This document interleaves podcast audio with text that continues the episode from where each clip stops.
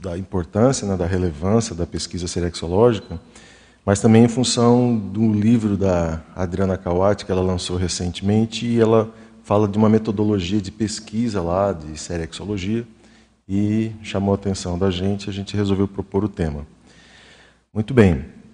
O que é a serialidade existencial, que é a primeira definição aí, né? É o processo multidimensional e pluriexistencial segundo o qual as consciências evoluem a partir de ciclos de vidas humanas consecutivas e encadeadas, intrafisicologia, intercaladas por períodos intermissivos, extrafisicologia, a fim de desenvolverem patamares crescentes de maturidade integrada rumo à condição de consciência livre, a qual não mais necessita ressomar, renascer, iniciando novo patamar evolutivo, os ciclos mentais somáticos, essa é uma definição do professor Pedro Fernandes, da obra Serexologia, que é referência nesse assunto.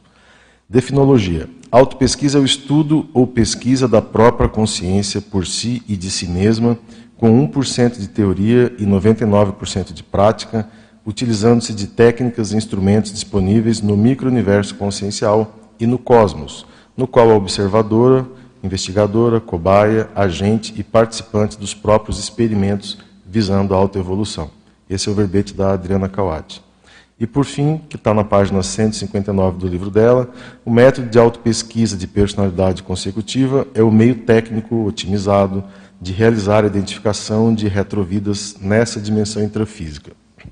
Na folhinha de vocês, quem está assistindo aí no YouTube, pode baixar e acompanhar. É, eu trouxe alguns é, conceitos e que eu vou comentar rapidamente aqui com vocês. Um deles é o conceito de sistema 1 e sistema 2, que o professor Pedro coloca no livro dele. E esse, esse tema, eu até trouxe o livro para quem não conhece, ele é muito estudado aqui nessa obra, né? O Rápido e Devagar. Não sei se vocês já tiveram oportunidade de ler. Depois eu vou ler um trechinho aqui, porque eu acho que é bem em cima do lance aqui do, do tema. É, na, na, na, página ali, neuroléxico, Nesse sentido, cabe lembrar a importância da linguagem do treinamento do lobo frontal. Quanto maior for o vocabulário e a capacidade de expressão dos próprios sentimentos e emoções, melhor será a inibição das tendências proto-reptilianas. Na página 2, eu queria destacar ali na evocaciologia, pensionizar é, antes de tudo, lançar um bumerangue das intenções. Abissus abissum invocat. Um abismo atrai o outro. Pares. De nada adianta afastar os assediadores de alguém hoje se a raiz pensênica podre continua a evocá-los amanhã.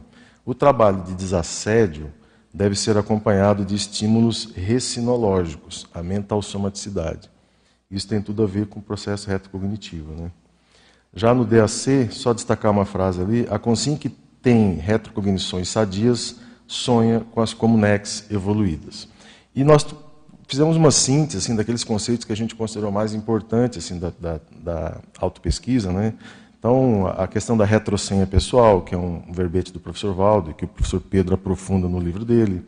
A questão da personalidade-chave, que eu acho que é um conceito bem importante para ajudar as pessoas a ter um pouco mais de, digamos assim, de é, fidedignidade, de alvo certeiro, né? evitar confusões na hora de fazer autopesquisa. E o que mais? E ali no Lex de Ortopensatas, tem várias pensatas que a gente trouxe para né, fazer um debate aqui, aprimorar o debate. Mas eu queria destacar essa penúltima ali, na página 4. Sem a vivência de auto-reconhecições sadias, em geral, todas as abordagens da Consim ainda permanecem na superfície dos fatos evolutivos. Muito bem. Vamos então para a nossa primeira pergunta aqui, para a gente começar o debate. Por que, que vocês acham, qual que é o propósito da pesquisa serexológica? Qual que é o objetivo? Aqui entre nós parece meio óbvio, né? E você sabe que às vezes a gente não consegue definir o óbvio, né? Mas por que, que vocês acham que é importante a gente estudar a serexologia?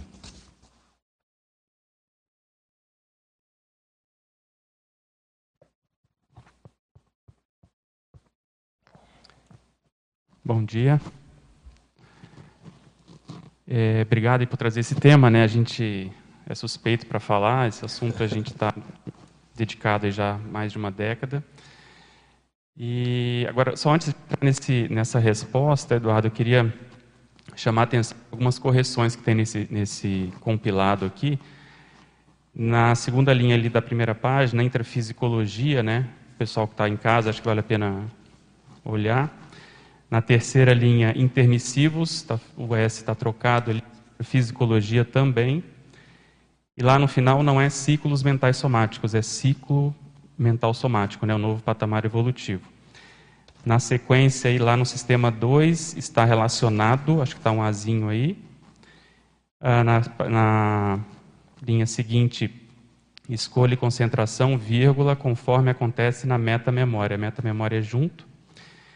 E ali no parágrafo da meta-memória, não é autodiscernimento com L, é com U, né? E é junto a, a palavra. No parágrafo seguinte, pré-frontal, ali na terceira linha, é, depois de planejamento tem vírgula, né? Planejamento, vírgula, atenção, tomada de decisões e assim por diante.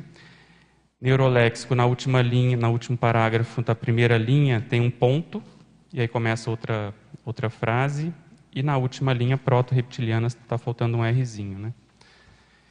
Na página seguinte, ali em mnemograma, na companhiologia, quais está minúsculo, Está faltando um ponto de interrogação antes de quando e onde foi, e está faltando o último ponto de interrogação. As especialidades estão sem, sem estar em itálico, né? eu queria chamar a atenção disso. A linha vocaciologia, Natares, penúltima linha, energossomaticidade, está faltando um S. E em automimese, ali o último, quem lembra, repenseniza, é um trivocabular, tem que estar em itálico. Né? E aí tem outros errinhos, eu estou chamando a atenção por isso, porque é uma transcrição, senão as pessoas podem achar que o original está assim. Sim. E também em memória aos revisores que se dedicaram tanto e, né, e às vezes a gente não dá valor para esse trabalho, né? Principalmente que a gente está no contexto do círculo, eu acho que a gente tem que é, primar por esses detalhes, né? Mas vamos lá. É, o propósito da autopesquisa serexológica, eu acho que tem várias possibilidades que a gente pode abordar. Uma delas que eu costumo, pelo menos a que aconteceu comigo, é de reperspectivar a própria autopesquisa que a gente vem fazendo de modo geral, assim, né? Autopesquisa, por exemplo, a partir do conscienciograma, quando você vai sob o viés serexológico, você reperspectiva essa autopesquisa que você já vinha fazendo. Então, você tem lá o seu mega trafor, quando você começa a olhar para trás, você começa a reperspectivar, quer dizer, você olha de novo para esse mega trafó e ajusta, e aprofunda, e adequa. Então, essa questão de você ter um novo referencial, eu acho que ajuda, é uma, é uma é, vamos dizer assim, é uma ida e ida e vinda entendeu? É uma ponte de mão, de mão dupla. Então, isso eu acho muito importante, esse propósito de você olhar um pouco para trás, mas para poder reperspectivar o presente. Outra coisa que eu acho fundamental é que ajuda também, paradoxalmente, a calibrar a nossa, a nossa bússola. Porque quando a gente vai fazer autopesquisa, por exemplo, a partir do conscienciograma, às vezes a gente não tem referencial, né? principalmente no começo, a gente via muito essa dificuldade. Né? Como é que eu dou nota aqui? Quer dizer, eu sou bom nisso, eu não sou? Então, essa, essa dificuldade de ter referenciais, ela, ela permeia todo o processo de autopesquisa, eu acho. Então, quando você começa a ter um referencial um pouco mais concreto, nem que seja, por exemplo, a partir de uma personalidade-chave, ou uma hipótese de personalidade consecutiva mesmo, de uma retropersonalidade, eu acho que isso uh, tangibiliza mais a autopesquisa, ela se torna um pouco mais assim palpável e a gente começa a ver como que a coisa é na prática, assim. Porque, em geral, uh, a dificuldade que se tem na autopesquisa, eu acho que aí é, não é só na seriexológica, é em qualquer tipo de autopesquisa, é, é, é que o ego está ali analisando ele mesmo, e aí entram todas as, né, as crenças, as imaturidades, as defesas do ego. Então, quando você consegue ver, no caso da série X, a coisa como de fato é, a partir de casos, né, de personalidades consecutivas, eu acho que isso deixa a coisa um pouco mais concreta, palpável, sem tantas idealizações, né, sem tantos seja para mais ou para menos, né? Quer dizer, sim a pessoa se hipervalorizar ou se colocar muito muito para baixo. Então, só que a, a, gente vai discutir talvez hoje aqui o modo de fazer isso também tem muitos gargalos que a gente pode discutir, Mas o propósito que eu vejo é esse, além de você ter uma cosmovisão maior, né? Quer dizer, eu estou terminando aí um capítulo que estou devendo para a Adriana já há muito tempo, e eu estava escrevendo exatamente isso. Uma analogia, quer dizer, pensa que você tem, por exemplo, hoje é sábado, vamos supor que a gente tivesse a memória somente de domingo para cá. Então, de domingo para cá a gente trabalhou, teve interagiu com as pessoas, a gente falou, por exemplo, falei com a minha mãe, com meu irmão, mas a gente, vamos supor que a gente não soubesse da infância, não soubesse onde a gente nasceu, não soubesse mais nada além dessa semana. Então é mais ou menos como a gente vive hoje na Série X, né? A gente nasce aqui, vai se acostumando com essas informações, com essa condição, que ah, minha mãe é essa, né? Minha profissão é essa, beleza, mas não sabe o porquê, né? A, a raiz disso. Então, o propósito da autopesquisa serexológica é você ir tentar enxergar essas raízes para poder se compreender mais como consciência. Acho que a identidade consciencial fica um pouco mais fortalecida. Então tem esse lado também da, vamos dizer, de você se manifestar de modo mais inteiro, né? Pelo menos a proposta é essa, né? O processo vai levar a isso, né? Enfim, tem muita coisa, não quero me prolongar muito, deixar os colegas aí falar também.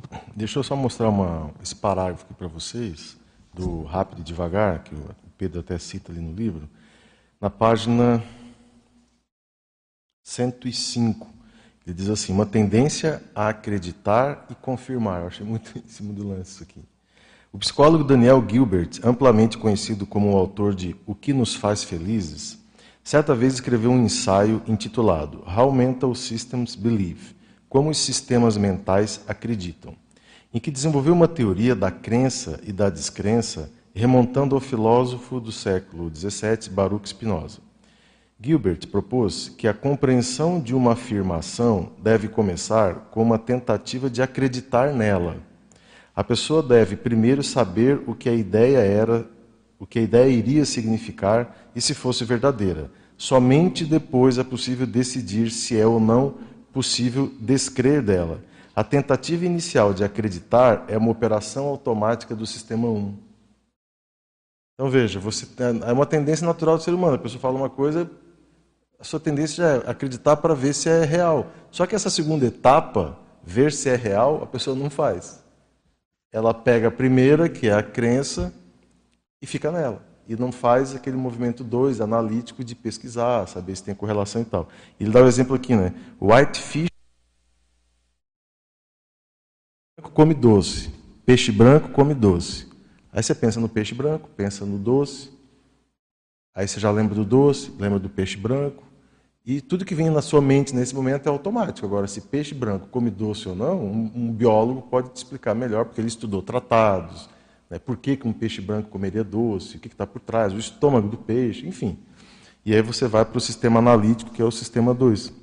E nas, eu acho, Pedro, que nas retrocognições e na questão da serexologia, a gente precisa tomar cuidado com o sistema 1, um, né? Porque tudo você tenta automatizar.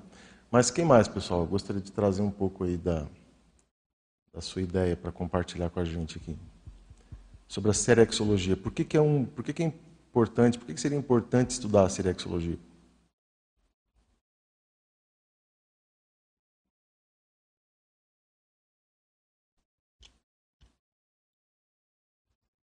Vamos lá? Bom dia. Bom dia. Eu estava me lembrando tempos atrás, vendo um programa de televisão, né? Que o, a pessoa sabia todo a lista telefônica. A pessoa dizia o nome e ele dizia o número. É. Então não adianta ter 30, saber 30 vidas, 50 vidas, se nós não tirarmos proveito disso, né? Se não for analisado com critério e tirar proveito das suas retrovidas. Senão nós vamos cair sempre naquela, no mata-burro, no cislo, né? Nas automimeses, né? É. As repetições.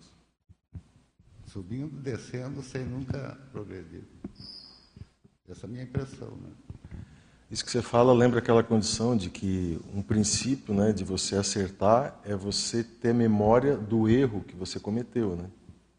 A gente, a gente aprende com o passado, né? Se você não lembra do passado, fica difícil. Diga lá, Max. Bom dia, pessoal. Eduardo, eu acho que essa pergunta ela é, ela é, simples, mas também é bom deixar claro. Né? Veja só, na, na conscienciologia a gente estuda a consciência. Né? E essa vida aqui é apenas uma pequena manifestação nossa. Talvez a mais importante, porque é a última, né, vamos dizer assim, é o que a gente está fazendo agora. Mas a autopesquisa serexológica, na verdade, eu vejo como uma continuidade do processo de autopesquisa. Né? Então, assim, você começa a tatear, porque pesquisa é um processo de construção. Né? Você começa com informações mais simples e, à medida, você vai complexificando ela. Então, eu acho que o caminho natural de toda autopesquisa é você entrar na autopesquisa serexológica. Né? E até porque aquilo que foi colocado aqui, se você não tem essas informações maiores, né, de, vamos dizer assim, de 100 anos para trás, de, sobre você, a tua pesquisa, ou a sua autopesquisa, no caso, ela ainda é muito limitada e ela tem muito poucos elementos para você tirar muitas conclusões sobre ela. Né? É lógico que até você pode fazer uma série de ilações, né? Eu acho que muitas vezes essa pesquisa começa assim, né? Olha, por que, que eu estou nesse grupo aqui? Por que, que eu me relaciono com essa pessoa, por que, que certas coisas eu tenho facilidade, outras tenho dificuldade. Né? Tudo isso são relações a partir de agora em relação ao que você fez no passado. Mas você, na verdade, vai comprovar aquilo a hora que você de fato chega naquele passado. E aí eu acho que, que dentro desse ponto eu vejo que essas relações todas são importantes, mas para mim a coisa mais séria do negócio da autopesquisa serexológica é a retrocognição, né? É você, de algum modo, ter a memória daquilo ali. E lembrando que a memória não é apenas a, a memória visual, né? Existem vários tipos de memória e que também funcionam no processo da, da autopesquisa, né? Serexológica. Então, eu acho que o caminho é mais ou menos esse, ou seja, dentro do conscienciólogo que pesquisa a si próprio, ele vai, se ele aprofundar, não vai ter como ele fugir desse processo da autopesquisa serexológica. Pedro?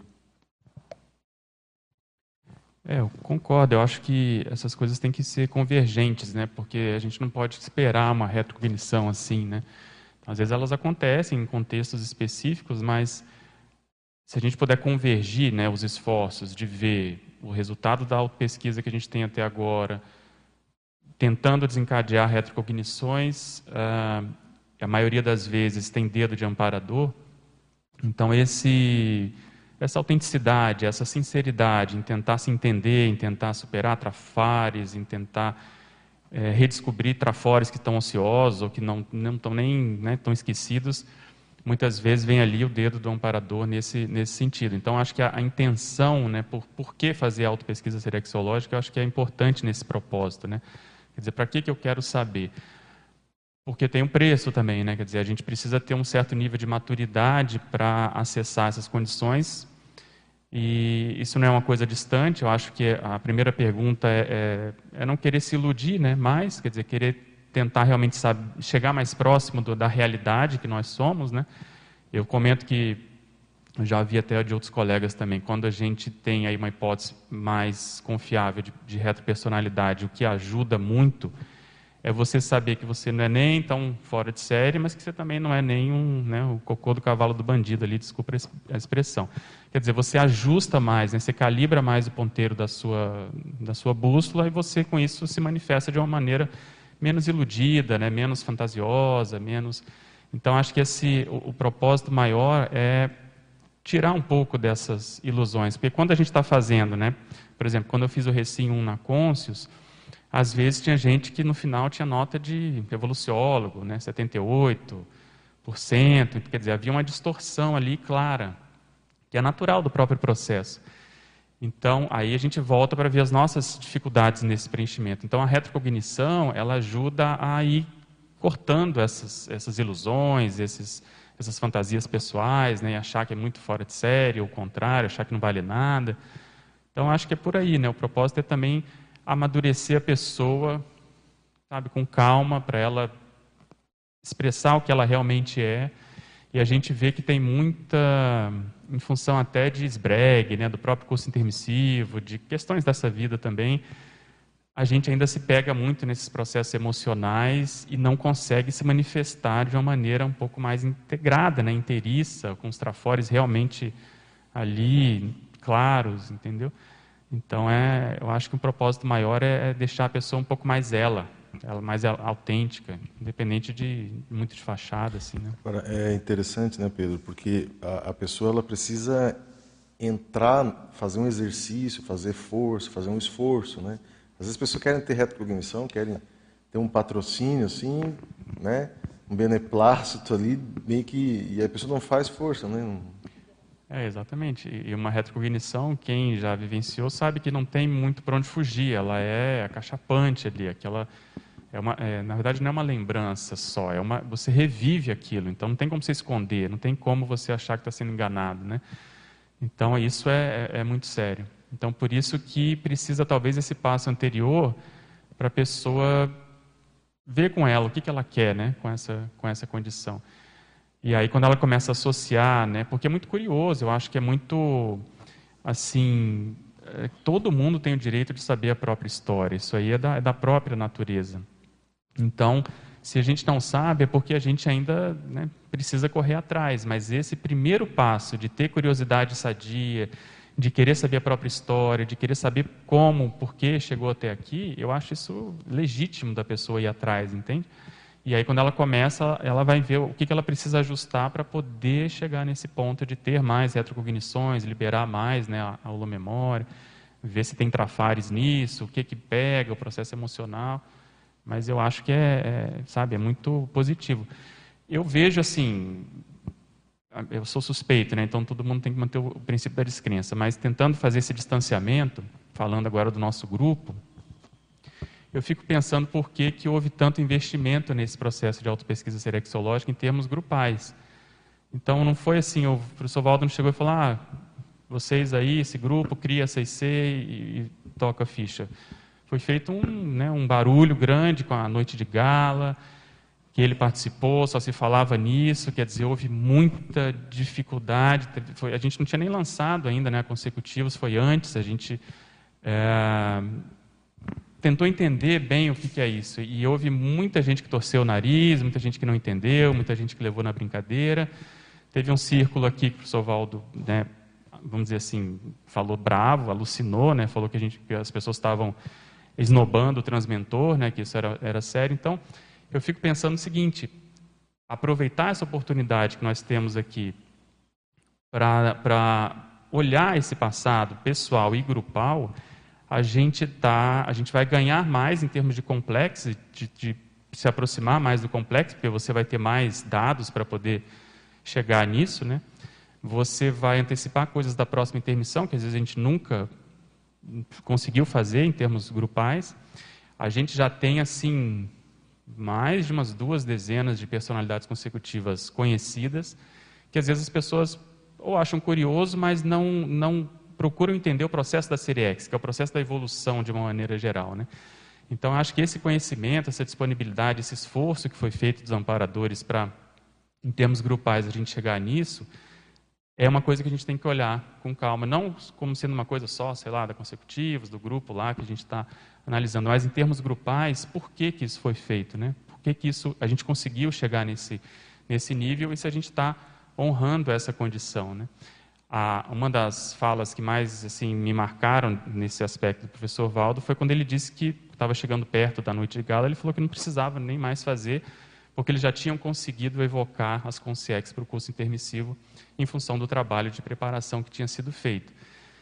Então você vê que existe uma conexão muito grande entre a pesquisa serexológica, você se localizar para ajudar a resgatar consciências do seu grupo que estão no passado e que podem ser resgatadas, né? não são aquelas que a gente vai acessar só na, na próxima intermissão. Então, é, é, além do nosso próprio ego, isso que eu quero dizer. Quer dizer, a, a pesquisa serexológica ela tem um processo grupocármico e assistencial também, que às vezes não é tão lembrado. Né? Então, acho que vale a pena. Por exemplo, você vai chegando perto de uma personalidade que você tem afinidade naquele grupo, você estuda, estuda, estuda, como a, a Adriana propõe aí, a gente tem algumas técnicas. E aí, só de você evocar aquele grupo e saber que faz parte daquele grupo, muitas vezes os amparadores já estão trabalhando em termos de TENEPS, em termos de cursos de campo, para trazer aquelas consciências. Então, acho que isso aí é uma coisa importante para a gente lembrar. Legal. legal. É, eu, Pedro, eu acho que tem esse aspecto que você bem lembrou, né, da, do processo da assistência que envolve, né? Você fazer esse trabalho.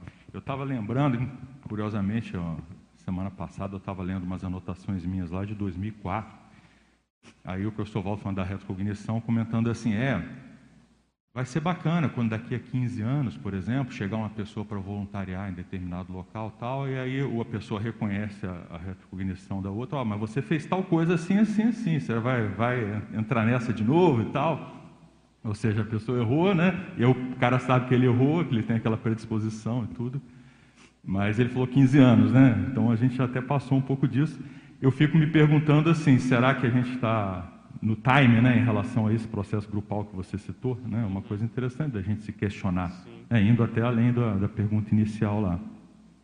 E eu queria só colocar uma coisa também que, que eu acho interessante de pensar, que, que é a autopesquisa serexológica, como qualquer autopesquisa, ela é participativa. Né? Eu acho que, que é um dos desafios, que eu acho até uma das perguntas, né, os desafios desse tipo de pesquisa. Né? Porque, veja só, eu estou aqui na minha, aí eu vou resolver pesquisar alguém que eu acho que eu fui há 400 anos, eu vou entrar naquilo ali. Não é só lá e ver, né? Ou, ou tentar ver, né? Não é só isso.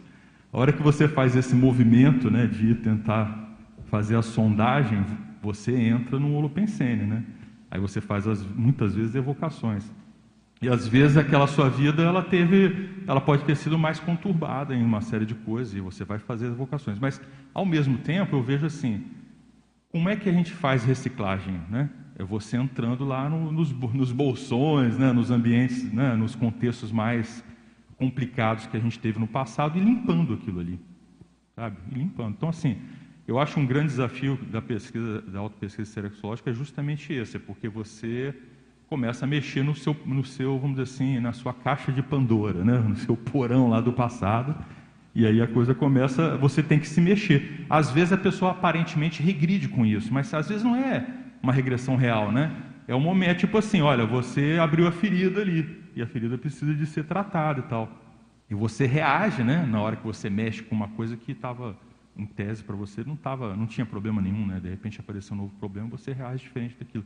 Eu acho que tudo isso a gente tem que começar a entender mais, sabe? Sobre essas reações, né? Na hora que a pessoa entra, o que acontece com ela, aparentes regressões e tal que ocorre nesse tipo de trabalho, né? Agora eu queria fazer uma pergunta para a Adriana, porque essa tá quietinha, né, Adriana?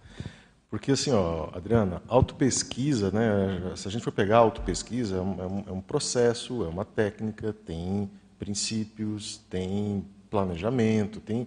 Não é. Ah, vou, tudo bem, você vai no laboratório da retrocognição aqui no CAEC, você vai ler algumas coisas, vai ter algumas questões ali, pode ser que você desencadeie uma retrocognição. Mas você coloca no seu livro uma metodologia que eu achei interessante. Eu queria que você explicasse um pouco, se você pudesse trazer um pouco mais. Né? Ali na página 3 ela coloca né, realizar sondagem, propor hipótese, realizar pesquisa biográfica, fazer estudo conscienciométrico, fazer prospecção pós-intermissão, analisar para fatos, comparar personalidades. Ok? Ok. Então, propõe a sua auto-verpom. Não, não, não cheguei em lugar nenhum. Aí você volta vai pesquisar alguma outra coisa, vai, vai se coçar, né? Mas o que que, o que, que você pode eh, trazer para nós em termos de, de, do porquê que a autopesquisa propriamente, né? não só o estudo da Seriex, eu acho que a gente está falando de autopesquisa. Por que, que ela é importante? Autopesquisa? De modo geral? Não, autopesquisa serexológica. ah, acho que tudo que o Pedro já falou, é, eu, para mim, no meu caso, né, eu posso dizer, para mim serviu, meu, é, ajudou muito na superação da síndrome do impostor. Para mim, eu vejo que houve uma diferença muito grande nesse ponto, é, independente de ser ou não personalidade.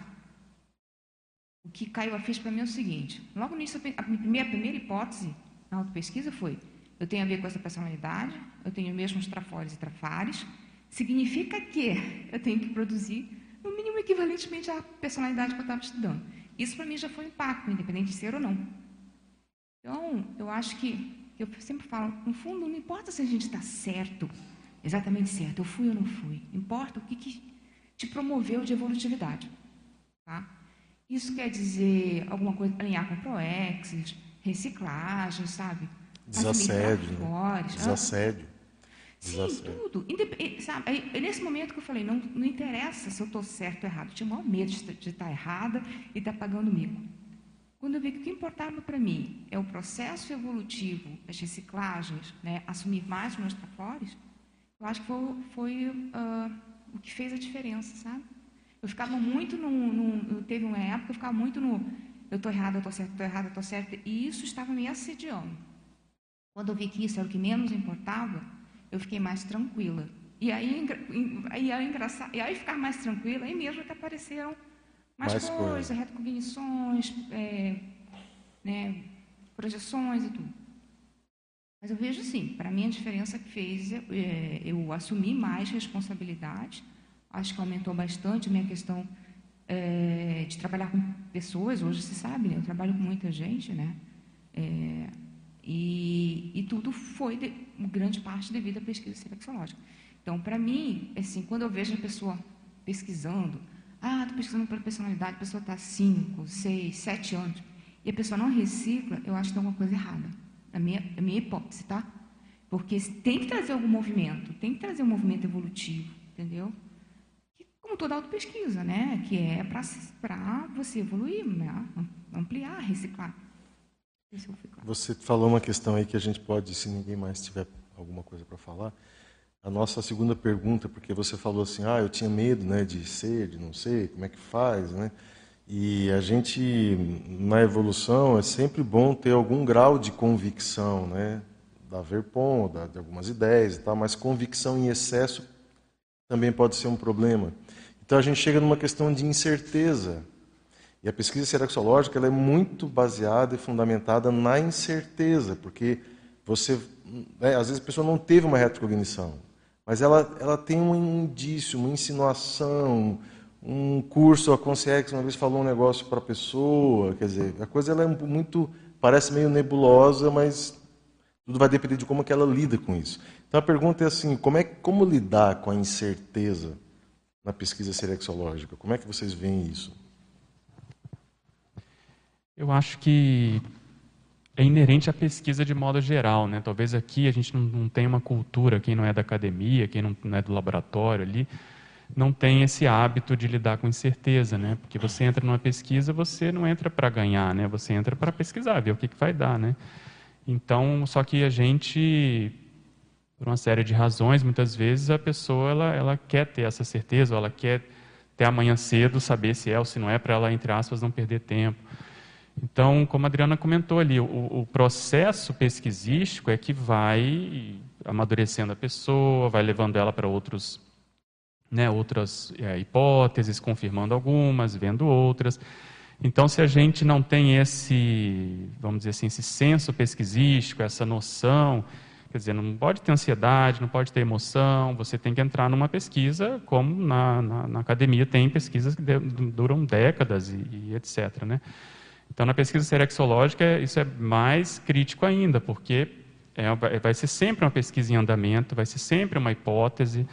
Outra coisa, existem milhares de retrovidas pessoais de uma pessoa, então é, a gente vai levando as coisas mais ou menos é, de eito, e da, é, aqui e ali, de acordo com o mérito, de acordo com o processo assistencial, né, de acordo com o dedo ali dos amparadores, você vai, às vezes, descendo um pouquinho mais em termos de confirmação ou não.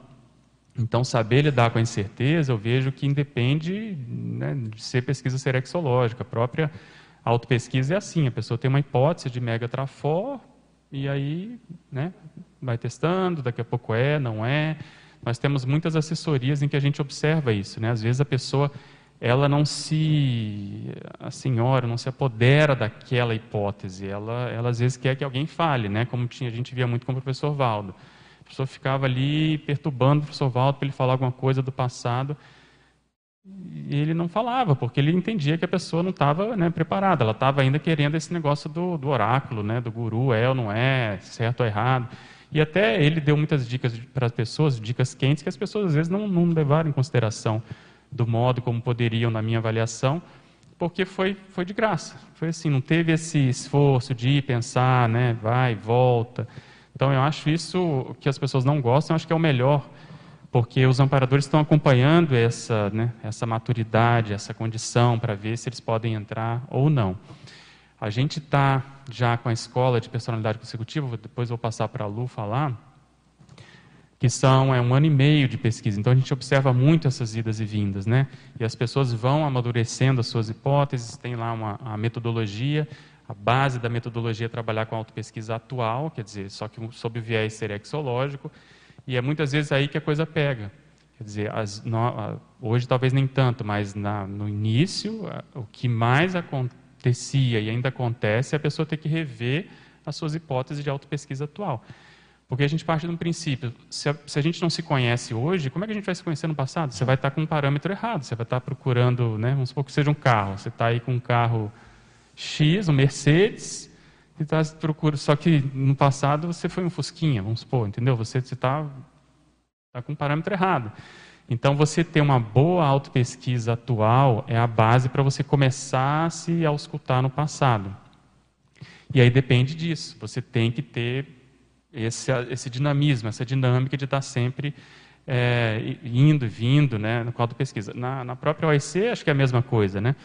Estou aí revisando o, o dicionário, que, diga-se de passagem, está fora de série.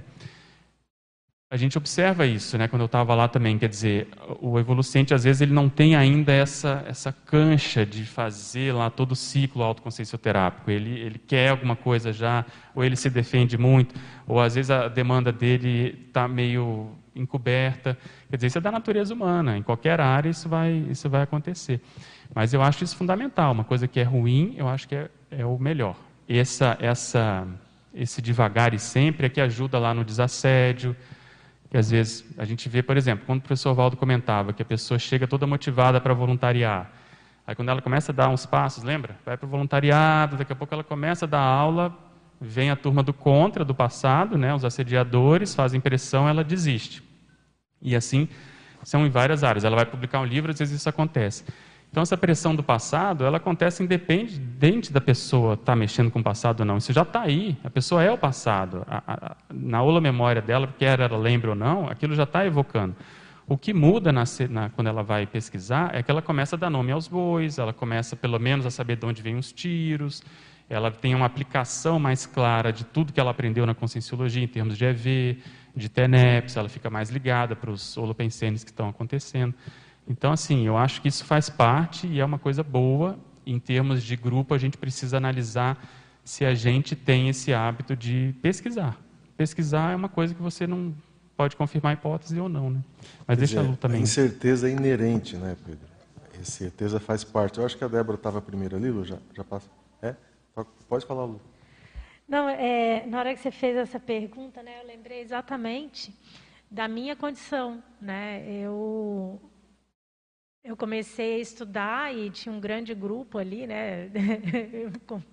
Eu sempre estou com muita gente, né? Então vou logo estudar uma família inteira. E o Valdo nunca me confirmou, ele deu dicas e tal, mas ele até porque ele não, ele a primeira vez que eu falei com, com ele sobre a, pes, a pesquisa, ele falou: "Não conheço ninguém, não conheço esse povo". Então isso foi ótimo, porque me fez realmente desenvolver, né? E, e a, a, partir do momento que a gente vai fazendo essa, é, lidando com essa incerteza, a gente vai aplicando de fato né, os métodos, as técnicas, a gente vai criando técnicas, a gente vai aprendendo com o processo. E aí a, a autoconfirmação, ainda que relativa, né, porque a gente vai estar sempre lidando com hipóteses, ela, ela tem até um peso maior do que foi o fulano ou cicrano que me disse. Né? É o processo da autopesquisa. E como a Adriana comentou também, assim, a gente tira partido apesar de ser ou não ser. Né?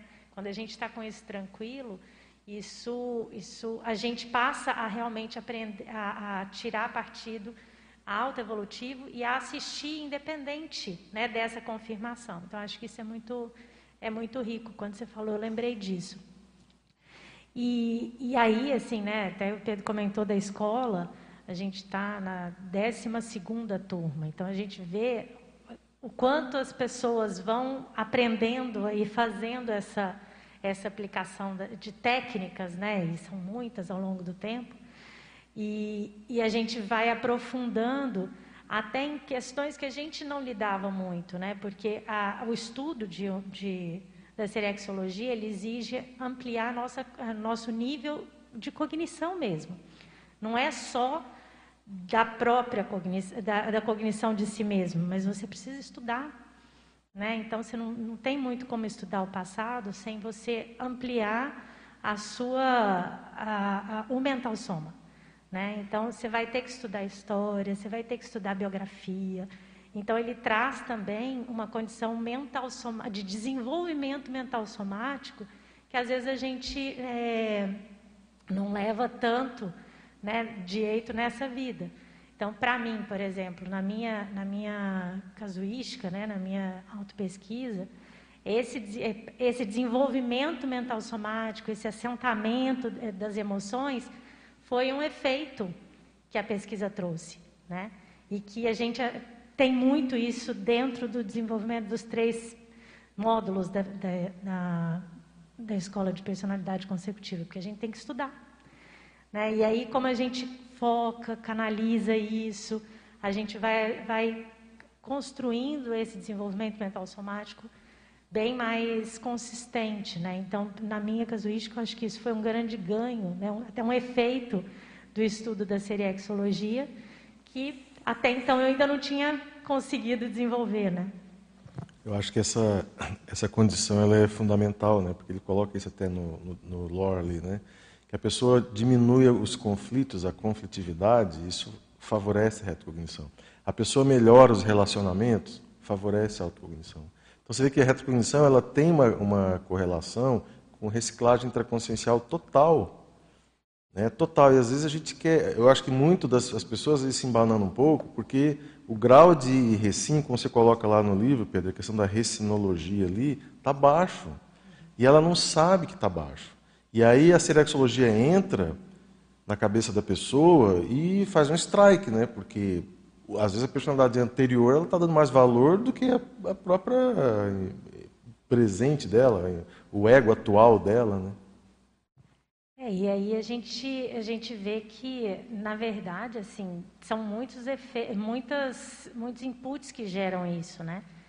De fato, a, a pesquisa serexológica ela traz um, um, essa, esse autoencantamento, né? E se a pessoa não, não, não vai, né, se ela não vai fazendo as reciclagens, aí a gente não, não, evolui, assim, as peças não caem, não amplia nossa, nosso nível de autorrecognição. E aí a pessoa ela fica ali na superfície, no gargalo e não avança, né? Então é, a reciclagem, a assistência, né, a gente vê que na TENEPS muda, né? Então assim a pessoa ela é, a autopesquisa em qualquer área, ela exige esse movimento. Legal. Débora? É, tá funcionando? Uhum. É, não, eu queria, dentro do que a Adriana colocou, né, dessa questão da dúvida mesmo, dessa conviver com essa incerteza como hipótese, né, que é da, da natureza do pesquisador, né, de modo geral. Eu diria que assim uma das premissas básicas que, para mim, funcionou é, é, usar muito aquela máxima dos fatos orientam a pesquisa. Enquanto a gente está fazendo a pesquisa serexológica, uma coisa que a gente observa, e é claro né, que a pesquisa serexológica ela não vem só com esse foco de localização né, de uma personalidade, mas sim a localização de um público-alvo, a, até o encaminhamento proexológico, as recins, tudo isso né, que, a, que a Luciana estava trazendo agora. Mas quando você utiliza outros elementos para fortalecer né, esse, esse, processo de validação dentro da pesquisa, um dos elementos que eu vejo que acontece muito, não só comigo, mas na escola, com os alunos, a gente percebe que isso, de fato, é uma recorrência, são as próprias sincronicidades. Então a pessoa começa a levantar uma poeira, ou seja, fazer uma evocação, fazer um processo de evocação daquele período histórico, daquele grupo específico, daqueles traços específicos. Isso tudo vai trazendo à tona determinadas características, bolsões, enfim, período é, ou país, enfim, elementos de pesquisa que vão favorecendo que a gente está fazendo essa evocação de maneira lúcida. E isso repercute Então, a gente está emanando né, pensenes ali, porque a gente está evocando tudo isso, e muitas vezes a contrapartida disso são achegas, ou seja, de sincronicidades, porque a gente fez essa evocação. E quanto mais lúcido a gente está nesse processo de fazer evocação, mais a gente atrai. Só que aí a gente tem que trabalhar a nossa atenção, né? A gente atrai determinadas sincronicidades que vão validando ou ajustando né, essa rota dentro do processo pesquisístico da seriexologia ou da proexologia. E isso ajuda bastante, né? Então, eu percebo para mim assim, é, durante o processo lá, até da escola mesmo, né, do, do, meu processo de cursar a escola e elencar uma personalidade, uma das sincronicidades que eu percebi que foram mais acachapantes é a chegada do próprio público-alvo na TENEPS. Né? Você, você começa a observar padrões de assistência onde você, ali naquele momento, você vê uma aplicabilidade real do porquê que você está fazendo a pesquisa Peraí, eu vou ter que bancar essa reciclagem para eu conseguir me capacitar, para eu conseguir dar um passo adiante, e aí, óbvio, né, você recorre para uma consciencioterapia, você vai aprofundar ali algumas coisas para você conseguir, de fato, encarar aquilo que você elencou né, como pesquisa. E isso é muito rico. Então, tem ali, eu vejo que trazer um personagem histórico ali,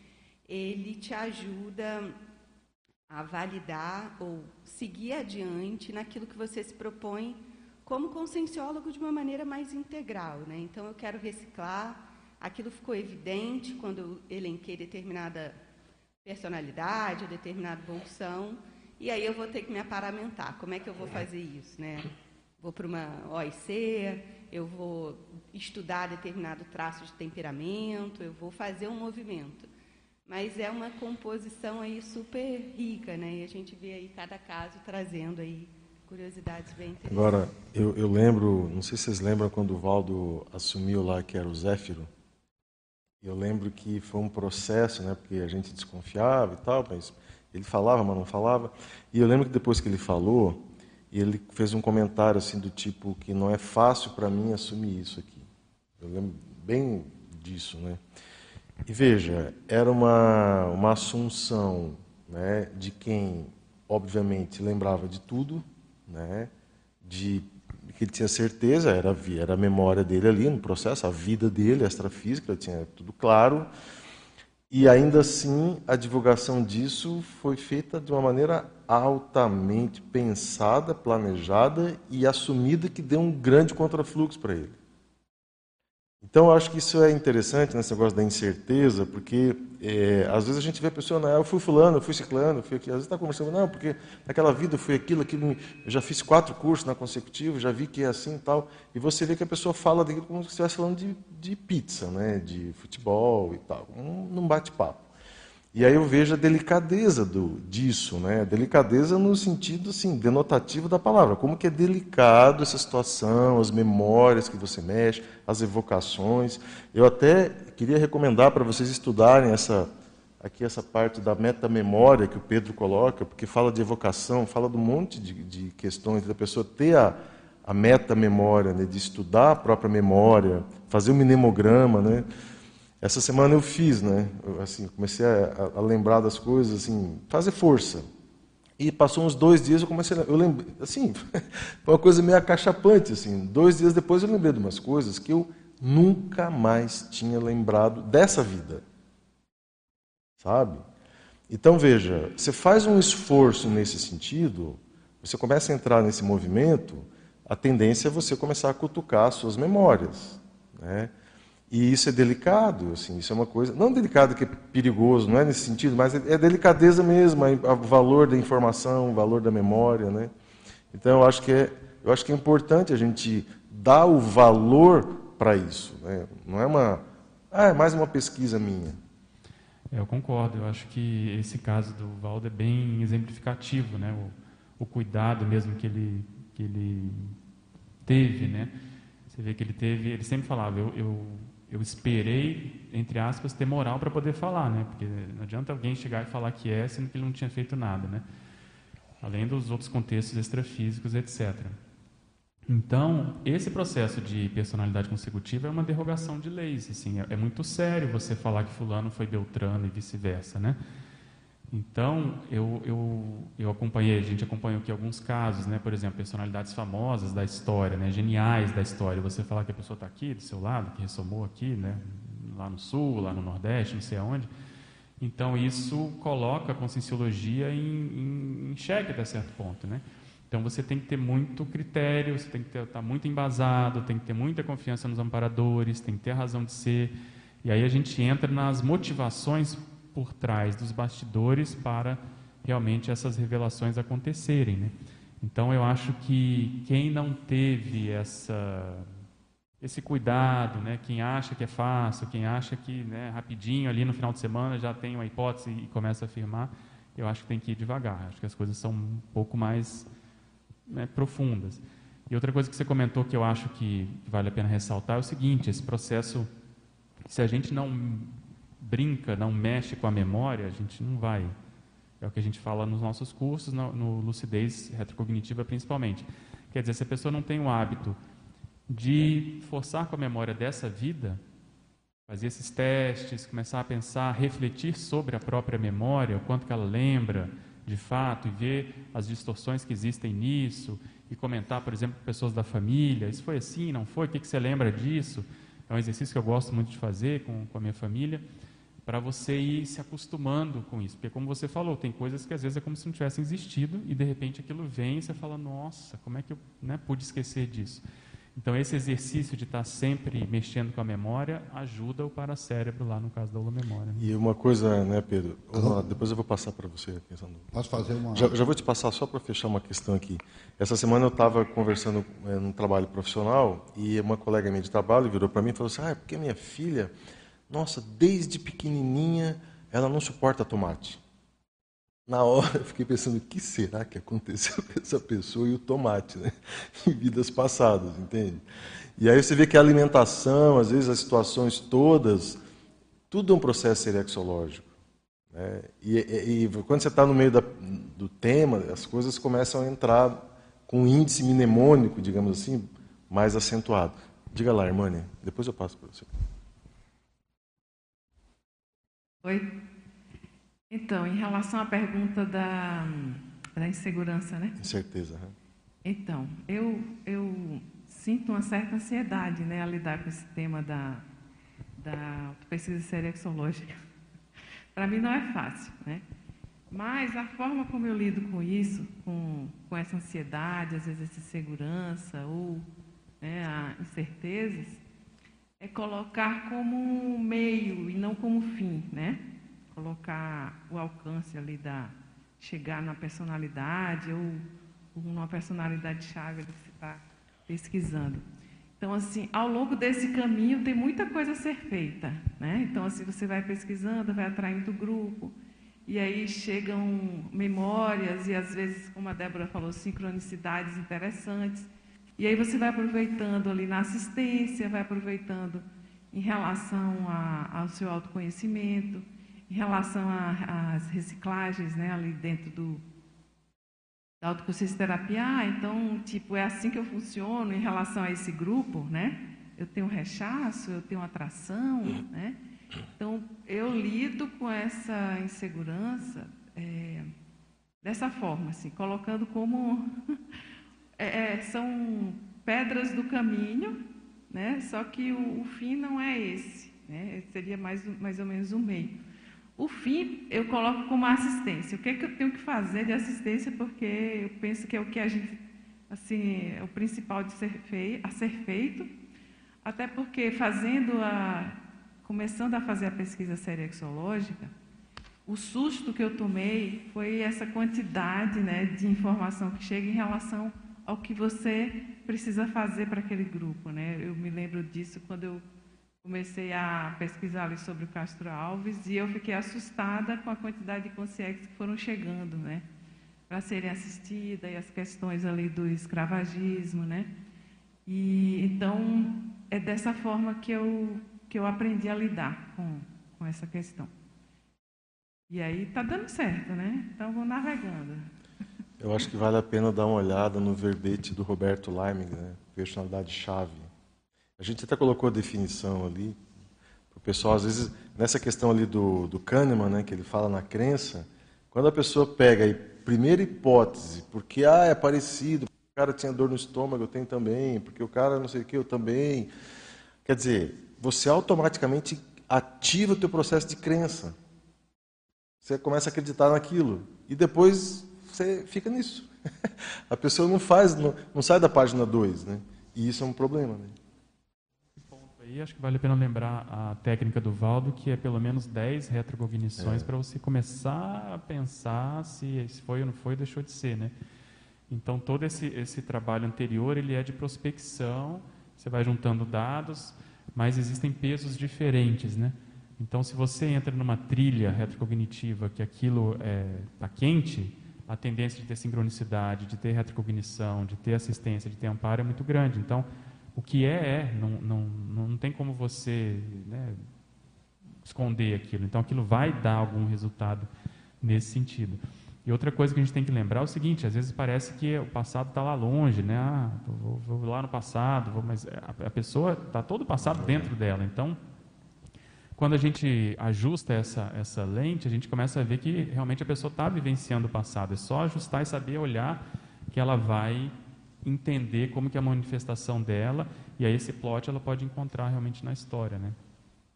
Legal. Fala lá, Edinho. Tá. Eu posso fazer uma propaganda? Eu fiz a escola de personalidade consecutiva, tenho os professores aí, são os quatro professores, né? E eu tirei proveito, não por saber de vidas passadas, mas é, clareou um monte de ideias. Inclusive, eu passei a escrever sobre Conscienciologia, né? E eu tive um insight importante nessa esse ano e meio, né? É um ano e meio de, de escola.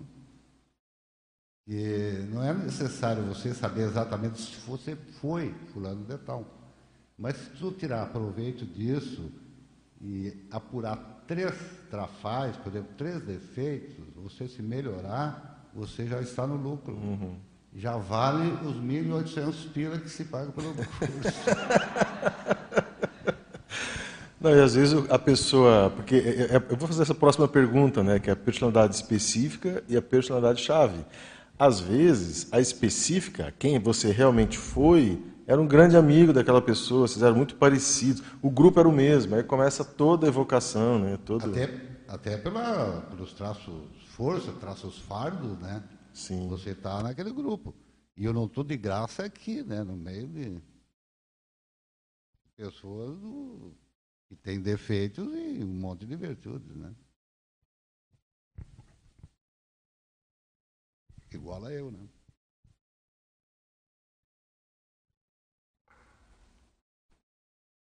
Alô, você quer que eu leia aqui as perguntas? Vamos lá.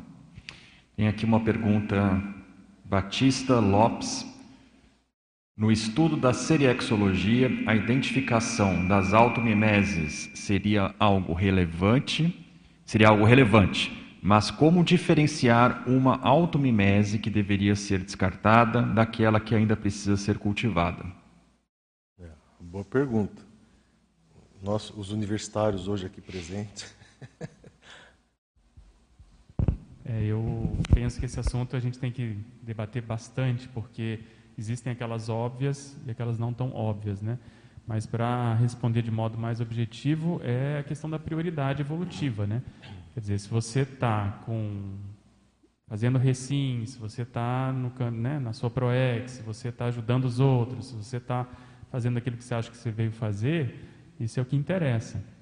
O que existe muitas vezes dentro da pesquisa da automimese, que a gente tem que sempre olhar, são caprichos, são excessos, né, são formas que às vezes a gente usa justificativas para né, ter aquele comportamento.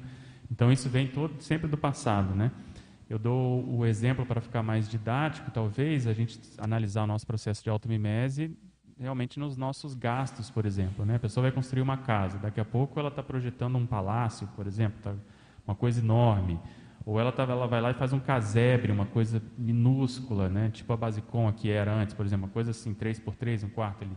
Então, a automimese vem naturalmente, a tendência da pessoa ela vai aparecer nesses processos de hábito, naquilo que ela vai fazer, ela tem condições de, de poder escolher certas, é, né, certas opções ali dentro de uma, de uma determinada área. Então, é ficar de olho nisso. Eu acho que a, a palavra-chave aí é prioridade. Quer dizer, isso que eu vou fazer aqui é prioritário para o processo evolutivo, para a ProEx, para os outros. Então, aí a automimese vai caindo, porque a nossa tendência do passado era, era oposta, né? Era... E a questão de autocrítica também, né, Pedro? Autocrítica seriexológica, digamos assim, né? Porque existe a autocrítica normal e, e a hora que a pessoa vai fazer alguma coisa, ela se questionar assim, isso aqui eu estou fazendo, será que eu já fiz muito isso? Será que isso é uma. Quer dizer, a pessoa se questionar, se criticar do ponto de vista serexológico consecutivo, né? Quer falar, Lu? Essa pergunta me faz lembrar uma, um, uma ordem pensata, que até o Pedro usou na primeira edição que a gente deu daquele curso de autoposicionamento serexológico, né? E o Valdo traz que muitos de nós sentados aqui no, no tertuliário já podíamos ser despertos milênios. Ou milênio, não me lembro. E a gente preferiu ficar repetindo nos nossos artesanatos, política, religião e tarará. E essa, essa pensata me impactou muito, né? Porque o, o, a automimese, ela, ela, às vezes, ela vem muito discreta, né? Então, para mim, o que seria uma automimese dispensável é aquilo que a gente usa como desculpa para não fazer aquilo que a gente uhum. deveria estar tá fazendo, que a gente sente ou que às vezes até apontam e a gente fala não, mas veja por essas, esses vejam é por é que eu eu olharia com mais cuidado para ver se não tem uma automimese aí é, escondida e que ela já poderia ser reciclada, né? A justificativa, né, Lu? Exatamente. O estudo da, da autojustificativa fala muito de automimeses dispensáveis. Né? Sim, com certeza. Você justificou algo, fala, hum, o que eu estou justificando? Exatamente. A Débora acho que vai falar ali.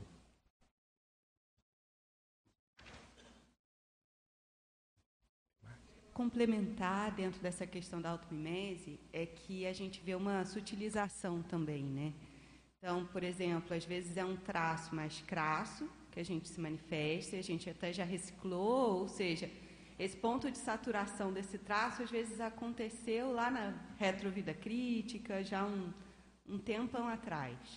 Porém, essa sutilização dessa manifestação às vezes ainda continua numa mimese pensênica, ou seja, num hábito de contrapensenizar ou evocar ou fazer algo que ainda é mais sutil.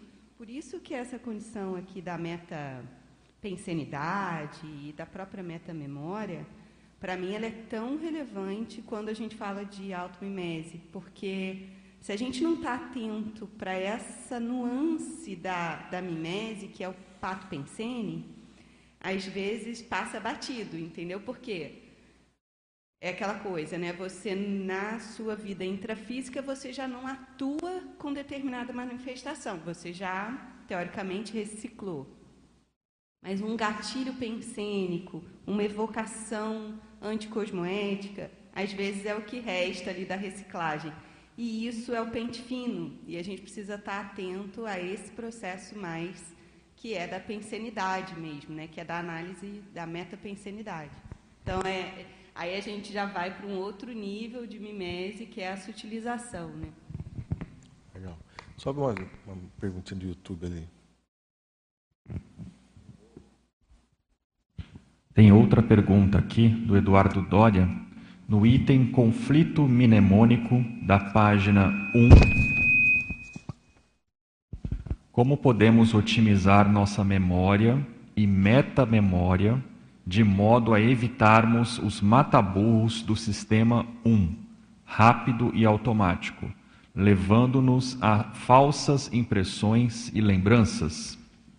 Eu queria sugerir um capítulo aqui do livro do Pedro, Seriexologia para o Eduardo, que é o 4 aqui, Metamemória. E também o verbete, né, Pedro? O mnemograma, que eu acho que é uma, uma técnica muito legal de você exercitar a sua memória. Porque às vezes a pessoa não exercita. Né? Isso é igual ao sedentarismo. Né? Existe um sedentarismo mnemônico. Né? A pessoa nem pensa em memória. Memória é uma coisa que passa batido né? na vida, no dia a dia. Na hora que começa a focar isso, exercitar, e buscar, e lembrar, e anotar. E... Acho que o Pedro coloca, eu coloquei sete é, perguntas, mas são 30. 30 perguntas mnemônicas dessa vida para você exercitar. Né? O cinema, o filme que você mais gostou, o livro que não sei o quê, né? e você vai exercitando isso. Então isso é igual saúde, né? Você vai exercitando fisicamente, você vai tendo mais saúde. Você vai exercitando mnemonicamente, você vai tendo mais memória. É, eu acho que essa pergunta do Eduardo é boa e o professor Valdo batia nessa tecla da reflexão. Se a gente não para para pensar, se não tem o hábito de parar para pensar, a gente entra nesse processo de automatismo e aí a automimese, a paragenética, aquilo tudo toma conta e o processo de autodiscernimento fica, né, fica mais ali low profile. Né? Então tem que ter o hábito de realmente estar sempre é, se questionando, às vezes trocando ideias com, com um duplista ou com algum amigo, com alguém próximo, para evitar essa condição. Esse capítulo aí da, do chama de minemo conflito, ele tem, ele não é só esse apanhado que foi né, retirado, ele tem nove diferentes situações que exemplificam esse processo de conflito, aí no caso o conflito da holomemória com a memória atual. Então, por exemplo, você tem muita afinidade com uma pessoa, mas você não lembra por quê. Aquilo, nada justifica nessa vida. Então, as memórias elas ficam em conflito em função disso, tentando entender. Então, se você dá vazão para isso, para para pensar, mexe com as energias, faz uma descoincidência, principalmente da para-cabeça, há uma tendência maior de você poder ter retrocognições, né? Por exemplo, eu falo aqui do assédio, compreender a manifestação de consciência e consciência contra você. Você não lembra por que aquela pessoa é tão contrária a você. Então tem um processo mnemônico que não bate, né? fica conflitivo e assim por diante. Então, é, saber lidar com a memória humana, que é sistema 1, sistema 2, junto com a holomemória, eu acho que é um dos segredos para a gente poder se sair bem nesse processo da, né, da retrocognição, da pesquisa serexológica e assim sucessivamente. Max, você ia falar?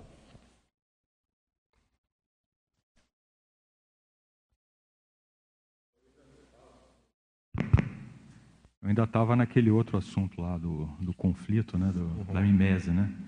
Eu estava lembrando o seguinte, o, o negócio da, do, da mimese, às vezes a gente fala assim, ah, estou fazendo certa coisa, certas coisas assim, estou repetindo, né, certas coisas, será que é para fazer ou não é para fazer? Aí eu estava lembrando que uma das coisas interessantes de estudar isso é o negócio do conflito, né? É você ver por que que às vezes, quando você vê, você está envolvido em certo tipo de conflito, né? Aí, se você for ver, é a, é a mimese pensênica que você tem. Né? É o tipo de pensene que você vai levando, vai levando, quando você vê, você está lá naquele conflito de novo. Então, eu acho que essa é uma das coisas mais sérias. Por isso que envolve o processo né, da, dessa auto-pesquisa retrovirográfica. Porque, às vezes, você entrou naquele conflito, aquele conflito está te criando um maior problema, mas numa vida passada você, você morreu por causa daquele conflito ali. E aí o conflito está acontecendo de novo. Entende? Eu acho que uma das coisas importantes da gente estudar é entender esse negócio da mimese aí, que é muito mais sério do que assim, ah, estou fazendo alguma coisa, assim, não. O negócio é envolvente e, e é o mais sério que eu vejo é que, assim, como é você, quando você. Não, é uma coisa assim pontual no tempo, né? Porque esse negócio da, do tempo é interessante a gente estudar, porque tem coisas que é a coisa dos efeitos imediatos das coisas. Né? Que às vezes você tem aquele, aquela tendência, quando você vê aquilo ao longo de um tempo, aquilo se configura de ter certa forma. E tem uma coisa séria nisso. Às vezes, tem certas coisas que vai se configurar ao longo de algumas décadas. Então, o cara, a mimese do cara não é quando ele tinha 20 anos, quando tinha 30 anos. A mimese do cara se configura quando ele teve 40, 50 anos, ou até mais. Por quê? Porque aquilo foi construindo ao longo das décadas, aí ele foi lá e repetiu o negócio depois de um tempão. Então, eu acho que essa é uma dificuldade da gente entender, né, esses efeitos aí. Sabe, Max, essa questão que você traz aí, eu acho que todos nós estamos sujeitos a isso, né? As, as sinapses orgânicas do, do, da adulta, meia-idade, a tendência é a pessoa repetir aquele temperamento, aquela idade em vidas anteriores. É questão laboratorial, né? A pessoa trazer isso para fazer laboratório, para é, considerar essa possibilidade, porque essas pessoas às vezes elas embarcam nessas ondas porque não consideram, né? A hipótese não, não desenvolve autocrítica, não, não mexe na situação. e aí embarca, né? Não tem muita garantia. É, acho que isso, que o Max comentou é muito sério, realmente, a gente analisar esse processo da, da meia-idade, né? Porque realmente é quando você, você se constitui mais, né? O corpo já deixou de, já acabou de se formar, você teoricamente já está com a vida um pouco mais assentada. É aí que a coisa aparece realmente do, né, do passado. Então, fazer essa análise nesse, principalmente nesse período, eu acho que vale a pena, porque é aí que a pessoa ela pode fazer certas coisas, certos gastos, né? Ela acha que está por cima, aí vem o processo do passado, processo pensênico vem os conflitos, ela acaba repetindo aquela condição. Então, eu acho que só ressaltar e, isso aí. É, e tem também aquela questão, né, Pedro? A pessoa, normalmente na meia-idade, ela, como você falou, às vezes ela alcançou um patamar X ali, né? E, e ela alcançou esse patamar X por causa de comportamentos, de posturas, de ideia. E muitas vezes esses comportamentos foram não são muito corretos. Mas como deu certo para ela, aquilo para ela é uma convicção. Exato. E aí esses 40, 50 anos é, convicto de que ela está assim, que ela chegou naquele ponto. Uhum. Cega, a, cega a pessoa, né? É um, um, exemplo disso. A gente vê alguns colegas na conscienciologia que vão chegando nessa idade e já cumpriram mais ou menos várias funções administrativas e, e na cabeça deles chegaram no, no topo. E eles, aí, aí vem a automimese. Então eles falam, pô, aqui já fiz, e a SOCIM lá chamando, e aí a pessoa embarca na, é. na SOCIM. Então, veja, esses, esse processo da, do convívio do grupo, desse holopensene aqui, das técnicas, tudo isso foi pensado para fazer frente a essas tendências do passado. E muitas vezes a pessoa não percebe isso, justamente porque vem essa certa convicção, certeza, jactância, e fala, não, já né, fui líder de C, sei lá, já sou EPICOM, já sou não sei o quê. Às vezes nem tem livro publicado, mas pode ter também. E a pessoa começa a achar pouco. Então, acho que a automimese vem exatamente nessa condição. Uma vez a gente fez uma reunião com o professor Valdo, eu estou fazendo um verbete, eu estou colocando essa ideia lá, né, do assédio max proexológico. Ele falou, olha, o problema de vocês aí, vocês têm que analisar, é o seguinte, o assediador, ele não vai contra você hoje, amanhã, ele está de olho em você é num, é num período de tempo. Ele vai acompanhando, ele vai fazendo certas inserções e tal, ele vai construindo uma, uma condição para você embarcar feliz e contente e ir embora, entendeu? Não é assim só nesse processo de vem, ataque e tal, isso é um ele tipo. Ele está construindo o adeus definitivo. É, né? mas Não os é um cabeças, eles estão olhando nessa condição. Então, ele já sabe a tendência, por exemplo, ah, a tendência do Pedro é essa, do passado e tal, então vamos começar a incutir essa ideia aqui com calma e tal, daqui a pouco ele tem lá um probleminha e a tendência vai ser sair por aqui. Então, a automimese ela tem esse componente também de, de é, previsibilidade, de desviacionismo, que às vezes a pessoa não, não percebe. Ela se justifica falando, não, a conscienciologia tem que ir para fora, por exemplo, tem que fazer assistência não sei aonde, tem que ir Estou dizendo que não tem que fazer isso, mas às vezes isso é justificativa para a pessoa embarcar e, e né, você vê ela indo embora e ela acaba não voltando mais, porque ela sai do Holopensene, é natural isso. Né? Você vê que quando ele falava da sempre-aprendência, né? como que sempre-aprendência, é, esse conceito, ele é, ele é da inteligência evolutiva, né? ele é para sempre, forever. Né? Não, é, se você tem muita certeza, né, muita convicção de que você está certo, Problema. que o trabalho agora é não sei aonde, vai com calma, né? veja o grupo, porque senão tendência de você estar tá embarcando é alta. Eu gosto muito daquela questão da construção da convicção errada, né? A pessoa vai construindo a convicção, bem que você está trazendo aí, né? Vai construindo a convicção, daqui a pouco ela tem convicção errada. Como é que tira isso da cabeça da pessoa? Não tira. A pessoa é convicta. Exato. E normalmente essa pessoa, pelo que eu acompanho, são pessoas que vão se isolando. Quer dizer, ela não tem às vezes não vem para um debate mais aberto, não tem muitos amigos, não tem pessoas que oxigenam as ideias, ela não tem com quem se abrir, vai se fechando, aquilo vai se né, consolidando, vai entrando no processo do passado, daqui a pouco ela está bem crente que, tá desenvolver a crença. Mas eu acho que seria legal agora a gente entrar até para o pessoal que, enfim, está querendo estudar mais serexologia, aqueles dois conceitos, né, que até o Edi comentou ali, da personalidade chave e da personalidade específica. Eu acho que isso é um bom debate aqui para acalmar os ânimos, né? E evitar as crenças, né? Porque a pessoa quando tem contato com a possível personalidade, né, a tendência dela é, é acreditar e ficar nisso, né? Acreditou e não desenvolve. Eu acho que esses dois conceitos eles são extremamente terapêuticos nesse, nesse sentido, né? Ele, esses conceitos ele tira a pessoa daquela necessidade de provar, claro que entra intenção, né? Que o Pedro estava comentando ali, mas é, às vezes a pessoa até, tem uma boa intenção, ela está querendo pesquisar e tal, mas não está vacinada, não tem uma vacina ali. Eu acho que esse conceito funciona como vacina né, serexológica. Né? Não sei o que vocês acham. Vocês já viram esse conceito que a gente botou na folhinha? Eu vou ler aqui, para quem não, não tem familiaridade, para começar a estudar a condição. Né? É um verbete do professor Roberto Leimig. Aliás, o Leimig não pôde estar aqui, né? Ele, a gente convidou e tal, mas ele estava com um compromisso.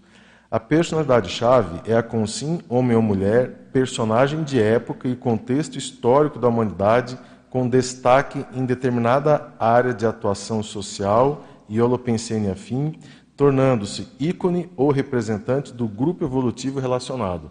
E ele coloca, acho que são umas 12 ou 15, não me lembro direito, personalidades específicas de áreas específicas para você dar uma, uma ter como referência e aí, por exemplo, a pessoa é da ciência, né, da, da academia.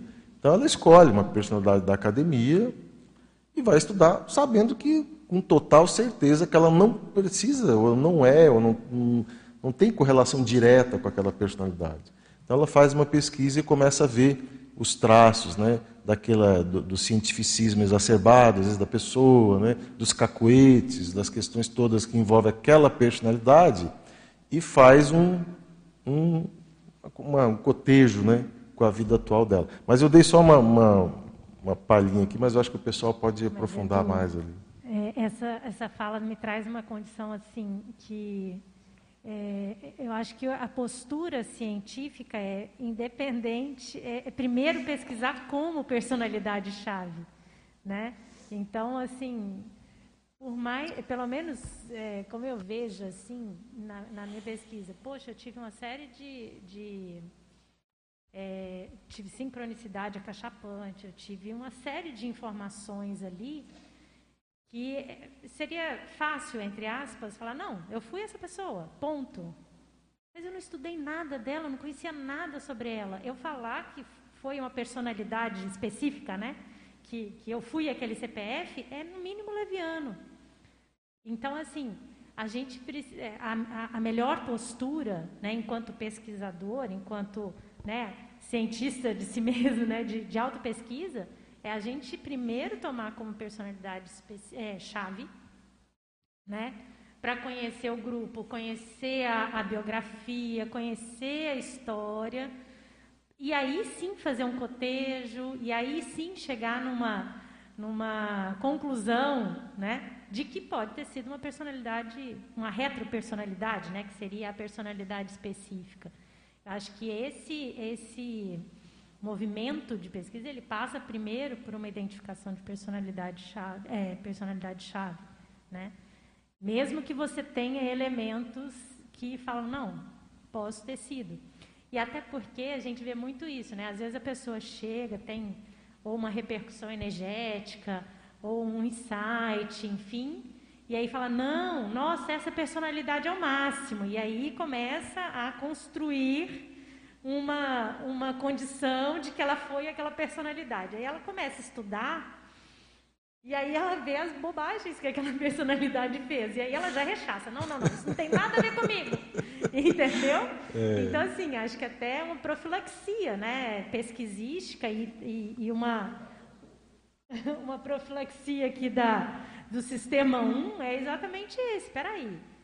Eu tive uma série de repercussões, mas a gente tem que estudar o porquê disso. Né? Pode ser uma personalidade, pode ter sido um contexto do qual você fez parte no passado, com outra, né, outro papel, mas que aquilo impactou. Então, assim, tem que ampliar né, essas perspectivas e não assumir com poucos elementos é, quem né, pode ter sido. Acho que uma coisa importante nessa estratégia, vamos chamar assim, de pesquisa é lembrar que a gente parte do pressuposto que os intermissivistas são ex-líderes do passado. Né? Então, nós vamos encontrar no nosso grupo, nem sempre, mas variavelmente, as pessoas em posição de liderança. Então, ela vai ver a, o holopensene predominante dela hoje, que ela tem mais afinidade, e vai ver uma personalidade que ela tem afinidade, né? grosseiramente, olhando assim rapidamente, fazendo sensoriamento, lendo, por exemplo, poucas coisas, ela vai identificar essa personalidade chave para ela poder depois se dedicar.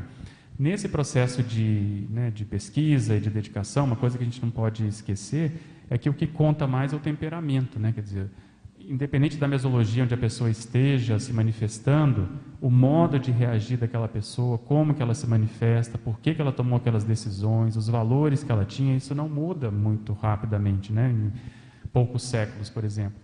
Então, isso é o olhar que a pessoa tem que lançar, é naquele modo de funcionar.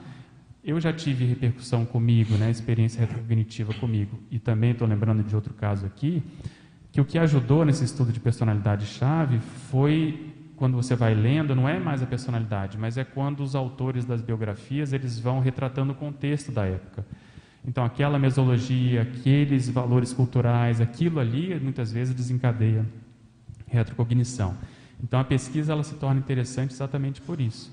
Então eu queria lembrar do processo de liderança, do processo do, do, temperamento nessas pesquisas, seja em que nível for, que é o olhar que a gente tem que ter e que ainda é, na minha avaliação, a variável mais difícil, complexa, sabe, de, de se caracterizar. Assim. Legal. Diga lá, Max. Não, eu, eu acho esse recurso da, da pesquisa com personalidade-chave bem interessante, né? bem útil né? para a pessoa realmente aprofundar. E eu estava pensando bem nisso que o Pedro falou também. Eu, eu admito a hipótese realmente que, dentro da consultogia, há pessoas que tiveram o nome nas, nas enciclopédias. Né? Então, a gente tem essa hipótese conscienciológica, então é possível a pessoa identificar alguém que ela foi, né? de fato, que ficou na história. Mas uma outra coisa que eu penso é assim, ó, por exemplo, eu, nos últimos dois mil anos, será que eu fiquei na, na, primeira pergunta? Será que eu tive numa enciclopédia apareceu meu nome lá nos últimos dois mil? Ah, que, que que tem aparecido uma vez, né? E as outras, sei lá, 19 vezes? Às vezes não apareceu, entendeu? E às vezes é aquilo que você falou, às vezes você está num contexto ali que você pode tentar entender. E assim, é importante que você tenha essa visão de que muitas das, a, a, muitas não, a maioria das suas retrovidas não apareceram na história. Isso é a probabilidade, né? Se for pegar um processo estatístico, né? Qualquer pessoa pensa assim, ó, 7 bilhões de consciências intrafísicas, mais 40 bilhões, né, sei lá, extrafísicas. Vê quantas pessoas que têm um nome registrado em algum lugar. Cara, é, uma, é um percentual ínfimo. Então, você pensar que tudo quanto é experiência sua foi registrar na história, é, é tipo assim, é uma improbabilidade estatística, cara. Não, não é isso, entendeu? É tipo assim, é pior do que ganhar na loto e tal. É um pouco de presunção, é, né? É, mas assim, não, eu não acho. Eu tenho o um lado da presunção, mas tem um lado, assim, sabe, daquela visão racional, científica da, da realidade, dos fatos. É você analisar os fatos e os parafatos de uma maneira mais lógica. Olha, pela lógica, é bem pouco provável que isso seja. Até, por exemplo, se se, se, não, se a gente não tivesse essa hipótese anterior, né, do, da, da, liderança dos intermissivistas, seria uma loucura total a gente ficar falando de, de que foi né, fulano, ciclano, tal, da, da história. Por isso até eu entendo quem olha de fora não entende mais profundamente o que a gente estuda, pensa assim, pô, esse povo realmente é totalmente fora da casinha. Porque se eles não entenderem né, a base, porque para entender isso, você tem que entender toda a base, desde lá do curso intermissivo, do que aconteceu, dos resgates que os amparadores fizeram para formar o curso intermissivo. Toda essa teoria embasa essa hipótese que o Pedro levantou. E mesmo essa hipótese é para é um caso, dois casos, sei lá, né? Pode ser, tem, tem um ou outro que tenha aparecido mais vezes. Mas eu acho que o mais sério é você realmente ver assim, é, você, você ter acesso às suas retropersonalidades, às vezes você vai ver assim, um, tipo assim, um perfil, né?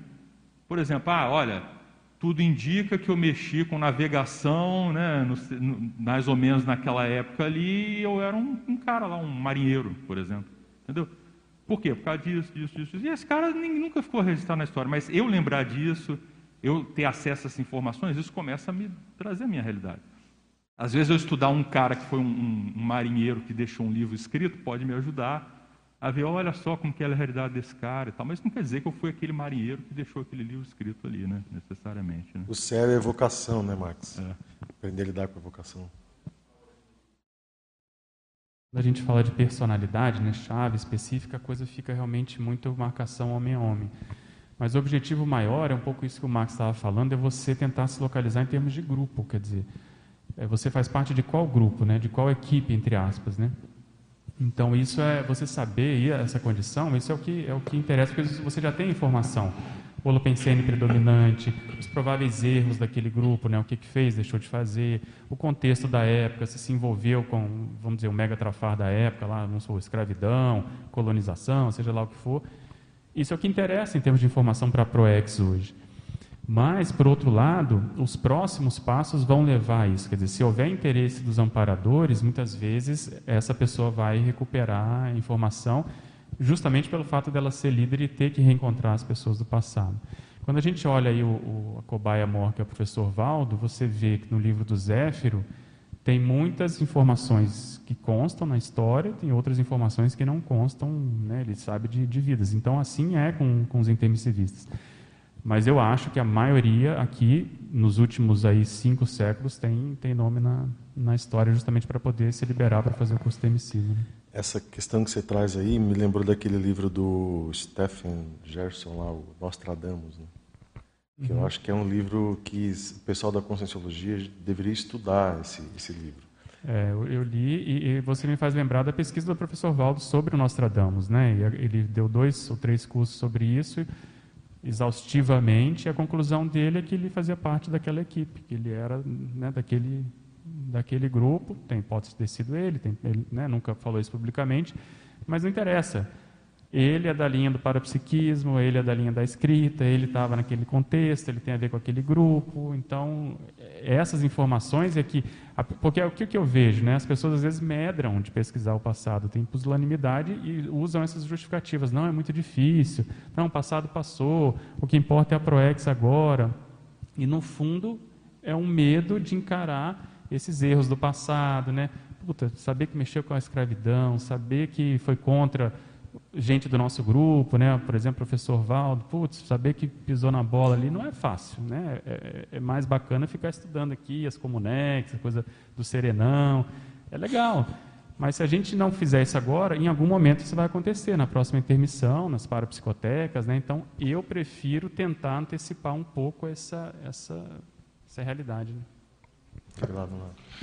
Não, só comentando aqui, complementando a abordagem do Max, eu acho interessante fazer a correlação desse tema desse tema de hoje com o processo da produção de GESCOM, GESCONs, o desafio que nós temos aqui nessa atual vida como intermissivistas. Então veja, associando isso que está sendo falado, que foi falado pelo Max principalmente, da probabilidade, da estatística, de que a gente não teve registro né, em várias vidas do nosso passado, é, é lógico pensar que se a gente deixar GESCONs registradas aqui, esse problema, pelo menos referente dessa vida, ele já não tem mais. Né? Na próxima vida a gente já vai ter, vamos dizer assim, algo que a gente possa utilizar, pesquisar, se aprofundar, né? Então, pense, é, eu fiquei pensando aqui na inteligência que existe nesse processo da conscienciologia e foi muito enfatizado pelo professor Valdo a ponto de termos aqui o círculo mental somático que é dividido entre autores e não autores, né, lado A, lado B, a ênfase nesse processo como é sério, justamente porque a repercussão disso, ela é geral. Ela é uma repercussão hoje, ela é uma repercussão na próxima vida, ela é uma repercussão para nós, ela é uma repercussão para o grupo evolutivo. Então isso é, uma, é de uma inteligência muito grande, né? Porque a GESCOM vai ficar, vai ficar um registro. Isso vai ficar registrado e mais para frente isso vai ser de valor, né? Claro que nós estamos falando aqui de GESCOM, GESCOM, né? Positiva, porque se é uma obra nosográfica, aquilo vai criar mais assédio do que vai ajudar. Se é uma mega GESCOM, melhor ainda, né? Acho que os frutos vão ser mais positivos ainda nesse processo, até do ponto de vista de memória, de retrocognição para próximas vidas, né? É, isso é, é importante mesmo. Diga lá, João. É, só continuando falando sobre essa parte da, da confirmação, né, de personalidade-chave ou específica, a gente lembrar que tem uma coisa, a gente é muito bom de lógica, né? Então, eu acho que essa parte da lógica que a gente vai chegando é uma parte importantíssima, mas é uma parte. A gente não pode esquecer da, da parte de parapsiquismo também. Porque, da mesma forma né, que o professor Valdo, Pedro lembrou, o professor Valdo falava, oh, tem que ter 10, 10 retrocognições tal. Realmente, não é fácil você ter 10 retrocognições e ainda muito direcionadas. Né? Mas o que, que acontece é que o acúmulo das coisas, tanto da parte de, da, da, lógica, quanto às vezes da sorte da pessoa ter sido, ter um registro histórico, é outra coisa, né? Você teve, tem a sorte de ter um registro histórico e aí você consegue encontrar na história. Senão, se for um, cidadão, uma pessoa que não teve tantos registros, por mais que tenham feito coisas, coisas importantes, isso também vai, vai diminuindo as nossas, as nossas, vamos ver, as nossas referências, nossas possibilidades assim, de achar. Tem, teve um caso até aqui na CCCI de uma pessoa que achou que relativamente, relativamente rápido uma personalidade que tudo indica que foi específica, mas assim, juntou tudo, tudo isso que a gente está falando de, da parte lógica, da parte parapsíquica, tudo isso juntou muito, muito rápido e, bom, é aquele negócio, não dá para ter certeza de nada, mas a possibilidade é muito forte. Mas a gente não, não esquecer, tanto que a gente precisa ver a, a lógica, que eu acho que é a, a parte que é mais rápida para a gente, né? Quanto da parte parapsíquica, e também não desanimar, porque, ah, porque eu, eu não tive, o parapsiquismo não está assim, essas coisas todas. Porque as coisas vão convergir. Quando eu falo parapsiquismo, a gente está falando tanto de, de parapercepções, nossas parapercepções de outras pessoas, sincronicidades, mas são várias, né? Não é aquela conclusão de um fim de semana, né? Aquela coisa. Legal. Mais alguém, pessoal? É, eu queria só aproveitar, Adriana, você queria falar um pouquinho do laboratório geosconográfico aqui, fazer um vai ser lançado agora, aos sábados, pessoal. Está no horário do comercial aqui. É, Laboratório Geosconográfico Grupal. A gente vai começar no, no, sábado da semana que vem, o presencial, no, no laboratório aqui da, do CAEC, de. Qual é o nome? Laboratório Geosconográfico Grupal. Não, o nome do laboratório local. É, de, de quatro às seis e meia da tarde, todo sábado. A, a inscrição é por no mínimo seis meses, né?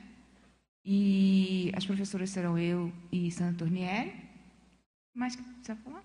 Não, acho que é isso aí. É um Mas, laboratório. Ah, sim, informações, é, inscrição na recepção do CAEC, tá? Nós são só 10 vagas, porque vai ser aqui dentro do laboratório de grafopensinologia, então é, são vagas limitadas.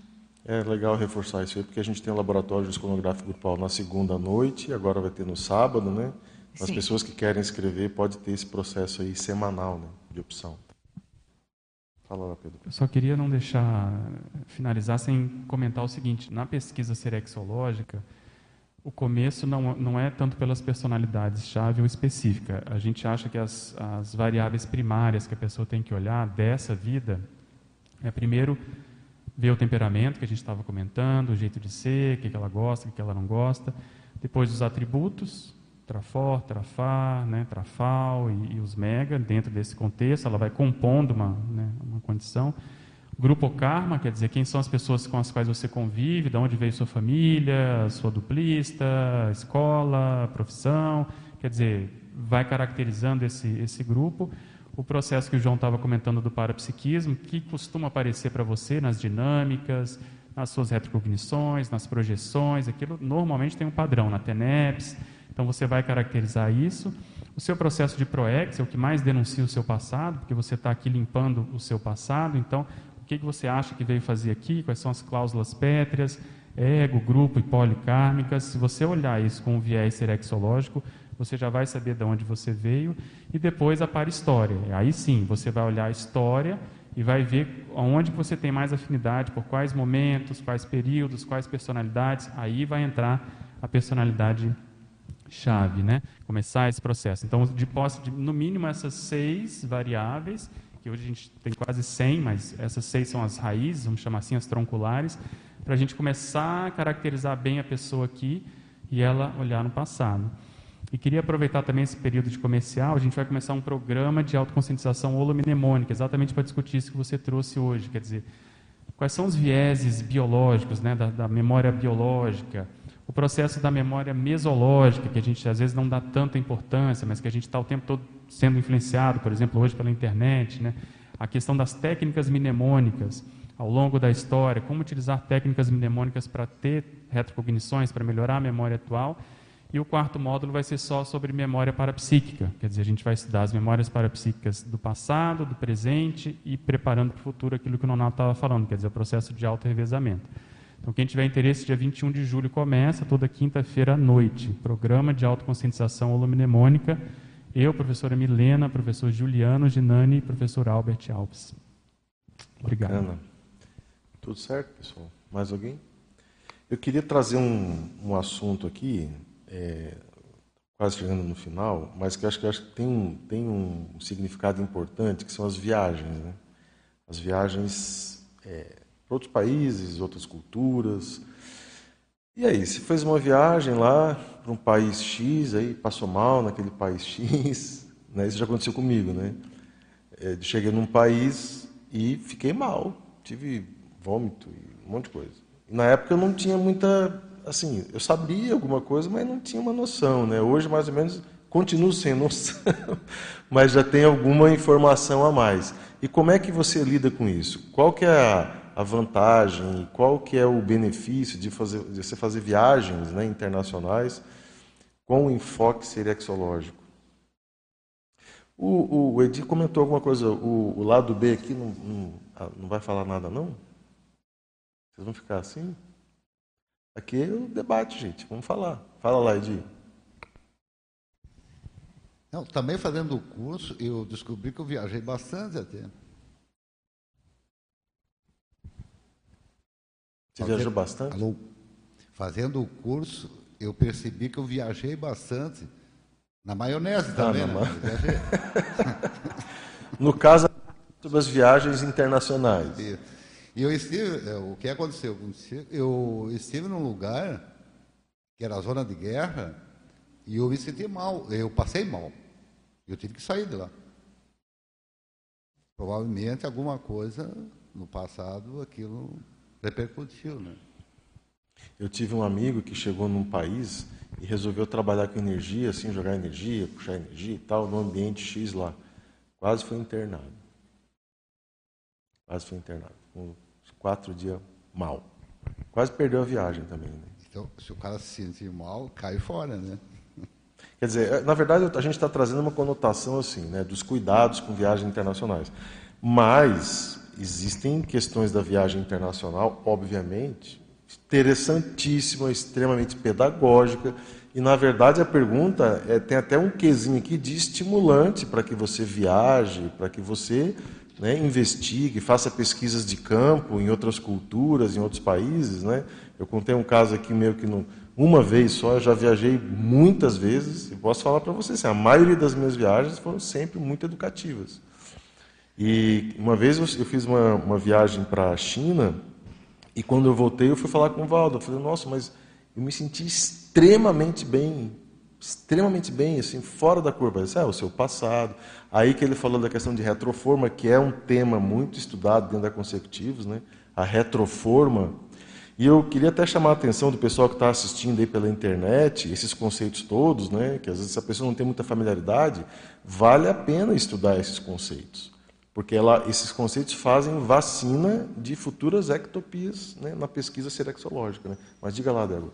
Não, eu acho que essa parte, né, para quem consegue fazer uma viagem, é, e principalmente, eu vejo, pelo menos no meu caso, né, eu viajei antes de conhecer a conscienciologia, e isso me trouxe uma série de indícios, por exemplo, a própria Itália, eu fui para a Itália num, num, contexto bem assim atípico, improvisado. Acabei ficando lá oito meses, morando, aprendendo o idioma. E isso foi muito instantâneo, sabe aquela coisa de você chegar e ter toda uma série de suportes, aportes, e, enfim. Mas em compensação, para conseguir sair de lá, no dia que eu falei eu quero voltar, eu perdi completamente os sentidos, eu não conseguia me mexer. Então, eu fiquei três dias sem conseguir me mexer até, de fato, então perdi a passagem num contexto que era né, um, antigo, né? Então, não tinha essa facilidade da internet tão rápido de você resolver as coisas. Então, teve uma atração para chegar até lá e uma dificuldade enorme para eu conseguir sair de lá. E isso me trouxe uma série de elementos. Mas, é, entrando já numa viagem programada, com uma intenção de pesquisa, eu vejo como o grupo também auxilia. Né? Então, quando a gente teve lá em Paris com um grupo, é, foi totalmente diferente do que a minha primeira vez lá. Então, uma e o que, que isso me traz de elemento de pesquisa? Né? O que, que o grupo junto, fazendo uma pesquisa, qual era o holopensene ali agregado naquele momento né, de viagem, que me indica elementos de auto-pesquisa serexológica. Então, a primeira vez que eu fui a Paris foi uma catástrofe, vamos dizer assim, tive um monte de contrafluxo, e a segunda vez foi tapete vermelho. Então, o que, que mudou, né? Então, tudo serve de variável de pesquisa e elementos assim para você refletir em termos grupais, em termos de intenção, em termos de propósito de viagem. Agora, nesse momento, eu estou planejando uma viagem, vou daqui a 15 dias, e aí você, com a maturidade de fazer é, determinadas escolhas, de fazer determinadas evocações, contemplando as pessoas que você está levando, é, no caso eu vou levar meus filhos e tudo, e que cada personagem envolvido nessa viagem vai servir ali de um elemento atrator.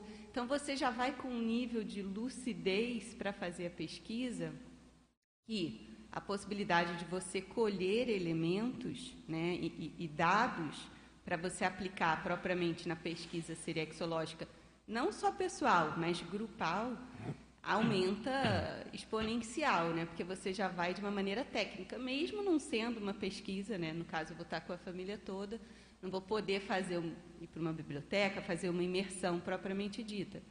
Mas as escolhas específicas, o que, que eu vou fazer, aonde eu vou visitar, onde eu vou dormir, o que, que eu quero evocar, elas estão sendo exatamente definidas com um propósito, óbvio, né, do embasamento de todas as autopesquisas que você já tem ali é, prévias. Né? Então, você já faz as escolhas.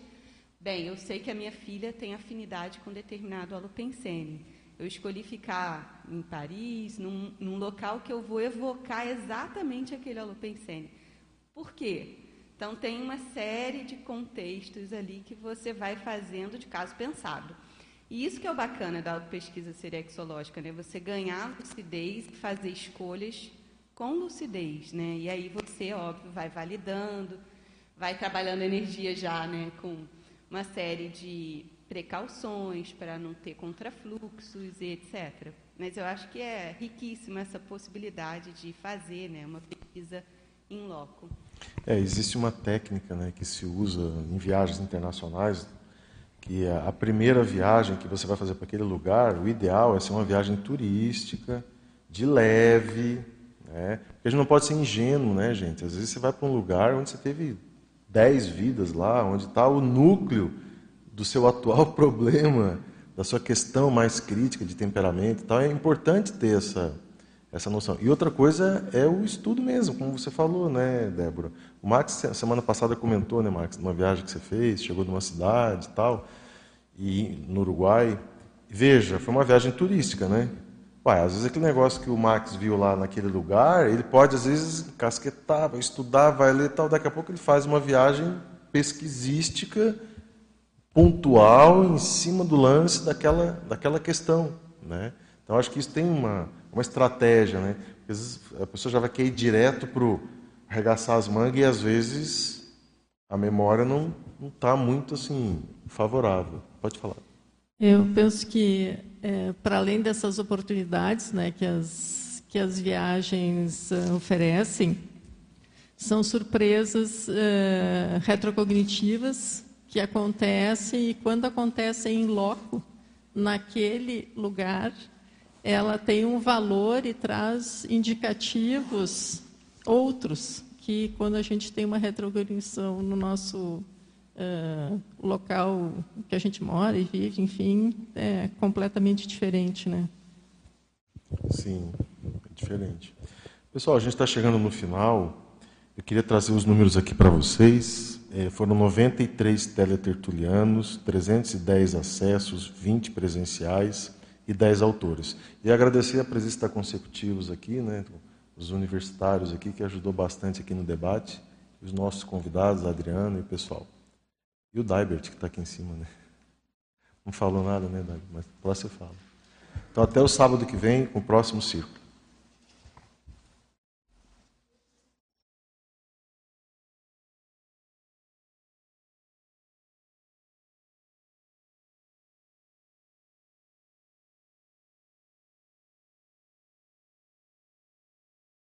20 anos e eu participo do Greenvex Conceição dos Ouros. Greenvex para mim é aprender com os pares. Participe da próxima semana da Invex. O tema é Greenvexologia. Olá pessoal, tudo bem? Eu me chamo Charles Souza Filho, tenho 19 anos e sou membro do Greenvex Pós do Iguaçu. Eu venho convidar vocês para a semana da Invex deste ano, que terá o tema Greenvexologia. Para mim, Greenvex é uma oportunidade da gente aprender mais sobre a própria evolução e aprender a evoluir com as outras pessoas. Oi pessoal, meu nome é Beatriz, eu tenho 18 anos e eu sou integrante do Greenvex Tubarão.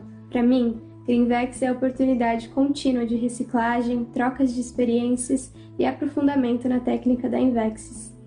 Participe você também da Semana da Invex deste ano, com o tema Greenvexologia. Está imperdível, não fique de fora e não perca essa oportunidade.